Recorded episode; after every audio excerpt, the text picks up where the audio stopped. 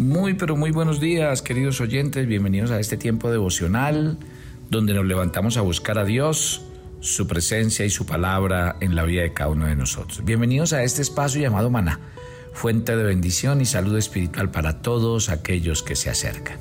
Comenzamos un nuevo día y una nueva semana de la mano de Dios.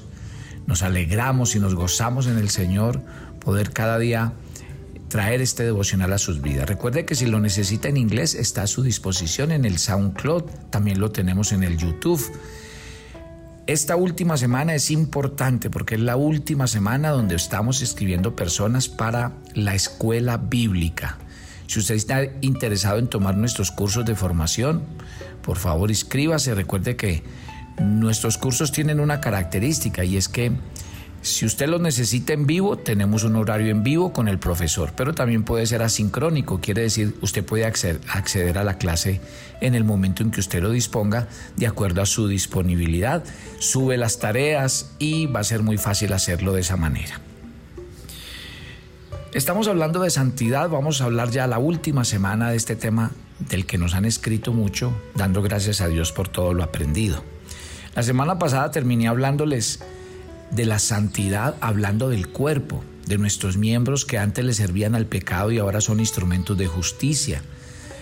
Hoy hablemos de la santidad y hablemos desde la mente. Mire lo que dice 2 de Corintios capítulo 7 versículo 1.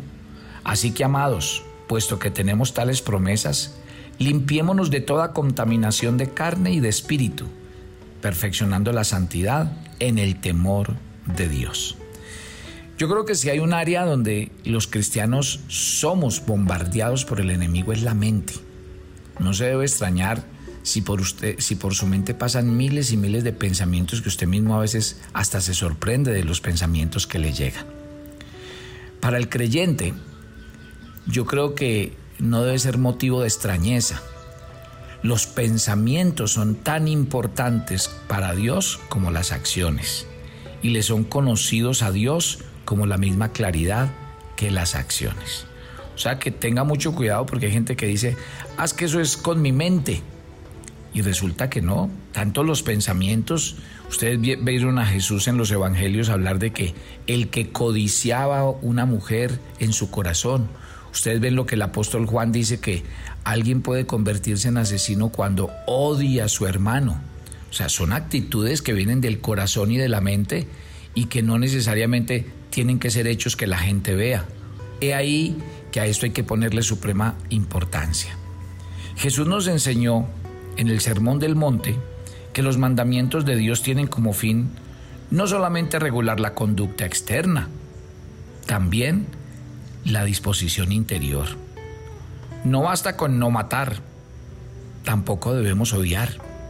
No basta con no cometer adulterio, ni siquiera debemos albergar pensamientos en ese sentido en nuestro corazón. Y así como tenemos que aprender a someter los apetitos corporales de los que hemos hablado, también en el tema de hoy vamos a aprender a someter los pensamientos a la voluntad del Señor. Pablo nos advierte sobre los intentos equivocados de controlar el cuerpo, pero que dejan el pensamiento sin control. Y eso lo dice Pablo en Colosenses capítulo 2 en el versículo 23. Y ojo con esto que les voy a decir. Es posible reprimir los apetitos corporales naturales externamente y al mismo tiempo podemos estar llenos de toda clase de contaminación en nuestra mente. O sea que la Biblia indica que el pensamiento determina el carácter Salomón dijo en Proverbios 23:7, un pasaje que ustedes conocen muy bien. Porque cuál es el pensamiento en su corazón, tal es él. Y en un antiguo refrán muy conocido se expresaba de este modo, siembra un, un pensamiento y vas a cosechar un acto. Siembra un acto y vas a cosechar un hábito. Siembra un hábito y vas a cosechar el carácter.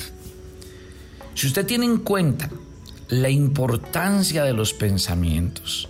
Mire lo que Pablo dice en Filipenses 4:8. Por lo demás, hermanos, todo lo que es verdadero, todo lo honesto, todo lo justo, todo lo puro, todo lo amable, todo lo que es de buen nombre, si hay virtud alguna, si algo digno de alabanza, en esto pensad. O sea que como creyentes ya no debemos conformarnos a los esquemas de este mundo, sino que tenemos que lograr la renovación de nuestro entendimiento. ¿Se acuerdan? Romanos 12 del 1 al 2. La santidad comienza en la mente, se extiende hacia las acciones. Y siendo esto así, quiere decir que lo que nosotros permitamos que ingrese a nuestra mente tiene importancia capital.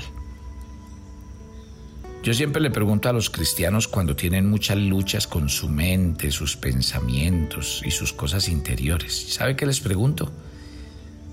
¿Qué tipo de programas de televisión frecuentas? ¿Qué tipo de películas ves en el cine? ¿Qué tipo de libros y revistas estás leyendo? ¿Qué clase de música y conversaciones son aquellas en las que más participan que afectan tu mente? Porque eso es un hecho, mi querida familia. Cuando Pablo le dice a los Corintios en 2 de Corintios 11:3, temo que como la serpiente con su astucia engañó a Eva, vuestros sentidos sean de alguna manera extraviados, a eso se está refiriendo. Satanás todo el tiempo nos anda bombardeando, bombardeando. Nos envía imágenes, nos envía eh, pensamientos, nos envía palabras, conversaciones. Y, eso se da tantas vueltas adentro en la cabeza que lo que uno termina pensando es lo que termina siendo y viviendo. He ahí, por eso es que Pablo dice que nosotros tenemos que evaluar los efectos de estas cosas que ingresan a nuestra vida por medio de los sentidos, por medio de lo que vemos, de lo que oímos, de lo que tocamos, de lo que olemos.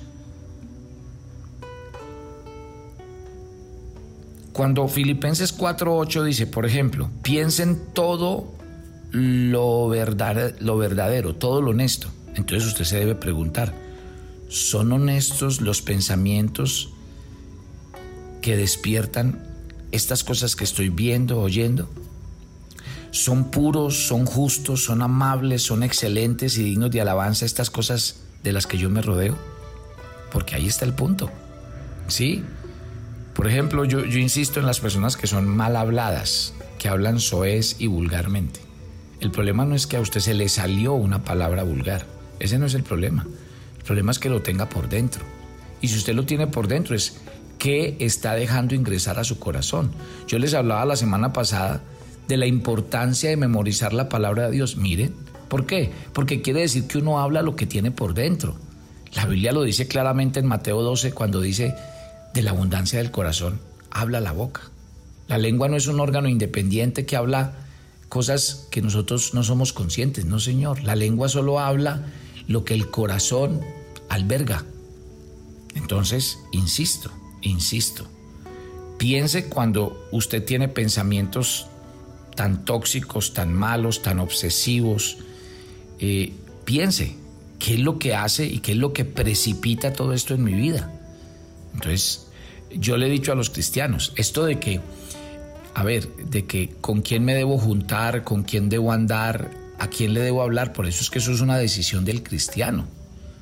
Si usted está saliendo de un ambiente de donde usted es el esclavo del alcoholismo, pues una de las primeras grandes pasos que debe ver una persona que está lidiando con una adicción es salir del ambiente los amigos, los medios, los sitios, las cosas que hasta le traen eh, recuerdos. De eso hay que salir porque esas cosas son las que nos mantienen enganchados, atados. Entonces hay personas que viven unas luchas, pero luchas que, que siempre están perdidas desde antes de comenzar. ¿Por qué? Porque si usted sigue en un ambiente donde todo el mundo tiene problemas de alcohol, tiene problemas de droga, donde todo el mundo está esclavo, adicto, donde todo el mundo vive en función de eso, y usted sigue en ese ambiente, ¿cómo pretende usted salir de ahí? Es una lucha que está perdida sin siquiera comenzar. Hay que ser realistas, mis queridos hijos de Dios. Y por eso he dicho y he predicado muchas veces cómo el diablo sabe dónde obrar en los cristianos. Y si hay algo que el diablo trabaja insistentemente en los cristianos es en la mente, en los pensamientos. ¿Y cómo los bombardea? A través de los temas que ya le acabo de decir lo que usted ve en la televisión, lo que usted ve en el cine, lo que usted oye en las canciones, en sus amigos, en los círculos sociales donde usted... Todo eso ejerce presión y eso va entrando a mi mente, albergarse como una presión que me lleva a terminar haciendo eso que estoy pensando. Entonces piensen esto esta mañana. El mundo nos rodea. Eh, el mundo que nos rodea procura constantemente lograr que nuestros pensamientos se adapten a los caminos pecaminosos. El mundo en el que estamos hace esfuerzos decididos y persistentes y todo el tiempo está procurando atraernos, persuadirnos. ¿Qué pasa cuando resistimos? Obviamente Él nos ridiculiza y nos trata en forma abusiva, tratándonos de anticuados, de santurrones. Demasiados son los creyentes que en lugar de resistir, ceden terreno en forma creciente a la constante presión del mundo. Yo insisto, pregúntese esta mañana. Por ejemplo, si la música que usted escucha con frecuencia transmite el mensaje del mundo y este se vale del medio musical para meternos en ese molde, el creyente no puede sino sentirse paulatinamente influido hacia ese tipo de ambientes. Entonces, por eso es importante que sea usted mismo el que resuelva. No es que la iglesia le va a decir, ni el pastor le va a decir, usted tiene que hacer esto, tiene que dejar de hacer esto. Yo creo que eso es una decisión personal suya. Y cuando usted oye la Biblia, usted tiene que saber que Dios le está hablando porque usted le ha dicho muchas veces, Señor, ¿cómo hago para cambiar? ¿Cómo hago para salir de aquí? Pues Dios te está dando los medios. Pero uno no puede vivir a expensas de que, a ver, yo voy a hacer o no voy a hacer lo que me digan en la iglesia o lo que me diga el pastor. No, las convicciones hay que irlas desarrollando en la medida en que nos acercamos a la Biblia, pero tienen que ser decisiones personales, responsables. Entonces, decirles esta mañana, absténgase de hacer tal cosa, o no preste oídos a los cuentos y a los chistes de doble sentido. No, yo no puedo dar por sentado que eh, esa sea la predicación que tengamos que usar los pastores. Más bien leamos la Biblia. Por ejemplo, miren Efesios 5 del 3 al, al 4. Mire, Pablo dice, pero fornicación, toda inmundicia, avaricia, ni aún se nombre entre vosotros como conviene a santos, ni palabras deshonestas, ni necedades, ni truanerías que no convienen, sino antes bien acciones de gracias. ¿Sí ve? ¿Sí ve de lo que estamos hablando? Ahí es cuando la Biblia tiene sentido. Y ahí es cuando yo le digo a los cristianos, cuando lean la Biblia, tráiganla a su corazón para que eso sea una realidad en usted. La Biblia no es un, no es un manual aburrido que le habla a usted palabras. Mire, la Biblia es completamente clara. Y mire lo que nos está diciendo la Biblia con respecto a conversaciones, a, lo que prestamos oído, a lo que seguimos.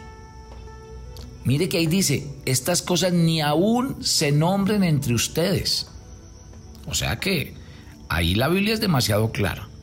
Mire, otro estimulante de los pensamientos impuros ante el cual debemos estarle alerta es lo que ven los ojos. Jesús advirtió sobre las miradas lujuriosas por allá en Mateo 5:28. Job hizo un pacto con sus ojos en Job 31:1. Acuérdese que hizo que David cayera en pecado de adulterio y terminara matando a uno de sus soldados. La mirada lasciva de David que le llevó a desear a aquella mujer. Entonces no solamente tenemos que cuidar los propios ojos, debemos tener cuidado de que no seamos fuente de tentación para otros. Entonces, ojo, por eso el cristiano, dice la Biblia, debe ser modesto a la hora de vestir. En sus gestos debe ser una persona santa. Y eso lo toca Pablo en 1 de Timoteo 2.9 y en el capítulo 5, versículo 2. Yo no tengo por qué andar mostrando lo que no tengo que mostrar ni, ni seduciendo a través de mi forma de vestir. Porque si usted mira hoy día, las prendas interiores se volvieron la moda. Y hoy nadie quiere ocultar absolutamente nada. Así que déjeme decirle que el mundo en el que estamos va lo que va, a llevarse a todo el mundo por delante. Por eso insisto, Filipenses 4.8 se refiere a algo más que simplemente los pensamientos inmorales o impuros. Habla de los pensamientos no solo que tienen que ser puros, también tienen que ser honestos, tienen que ser justos, tienen que ser amables, tienen que ser dignos de alabanza. Entonces, así como nos da el ejemplo que como podemos cometer adulterio en el corazón y podemos cometer asesinato en el corazón, entonces por eso la Biblia dice, sus pensamientos los debe llevar a la honestidad, a la justicia, a la amabilidad. En una de sus cartas, Pablo enumera algunos actos de la naturaleza pecaminosa, y estos incluyen contaminación del cuerpo, inmoralidad sexual, impureza, orgías y cosas semejantes. Otros actos enumerados en esa misma lista que contaminan el espíritu son odios, discordias, celos, arranques de ira, ambición egoísta, o sea que usted y yo debemos purificarnos no solo de los pecados evidentes del cuerpo, sino también de los pecados supuestamente más aceptables del espíritu. Ore conmigo. Gracias Dios por esta mañana. Y gracias por hablarnos claro, porque yo creo que tú hablas claro en tu palabra. Y hoy hemos entendido que tal vez uno de los grandes fuentes del ataque de la santidad en nuestras vidas tiene que ver con nuestra mente y no le hemos puesto cuidado a ella. Y nos hemos dejado bombardear, nos hemos dejado inundar el corazón de toda clase de imágenes, voces, conversaciones e influencias del mundo. Por eso yo le quiero pedir hoy al Espíritu Santo, con el mensaje de hoy, que Él nos lleve a examinar lo que estamos dejando entrar y albergar en nuestro corazón. Si Salomón dijo que cuál es el pensamiento en el corazón, tal es él, quiere decir que yo estoy siendo producto de lo que he dejado almacenar en mi mente y en mi corazón para llevarme a ser la clase de persona que hoy soy.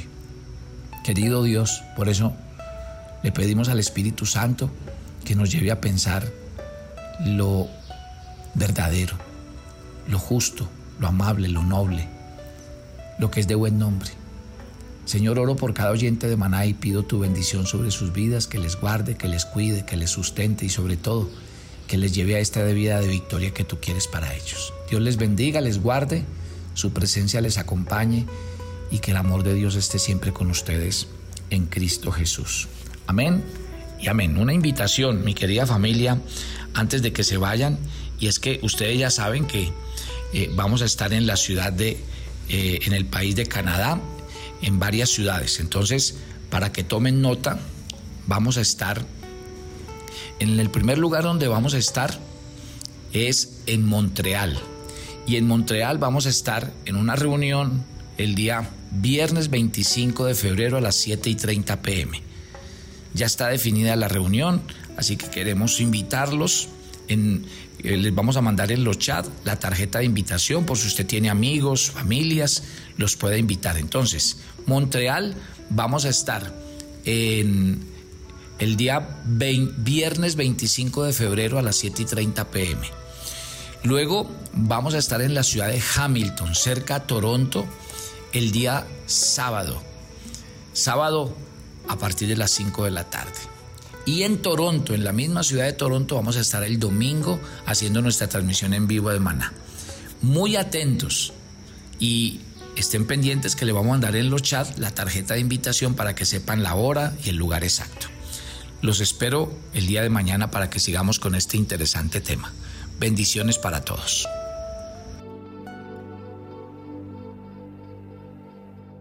Toma tu agenda devocional, Maná el pasaje sugerido para la lectura en tu devocional personal el día de hoy es Hechos 7 del 1 al 8. El plan de Dios es perfecto y Él lo sabe todo. Por tanto, búscalo cada mañana para cumplir con el llamado que tiene para ti. Te invitamos ahora a que respondas las preguntas que encuentras en tu agenda que te llevarán a conocer cada vez más a Dios y crecer en tu vida espiritual. Y para confirmar tus respuestas, visita nuestras redes sociales, Instagram y Facebook.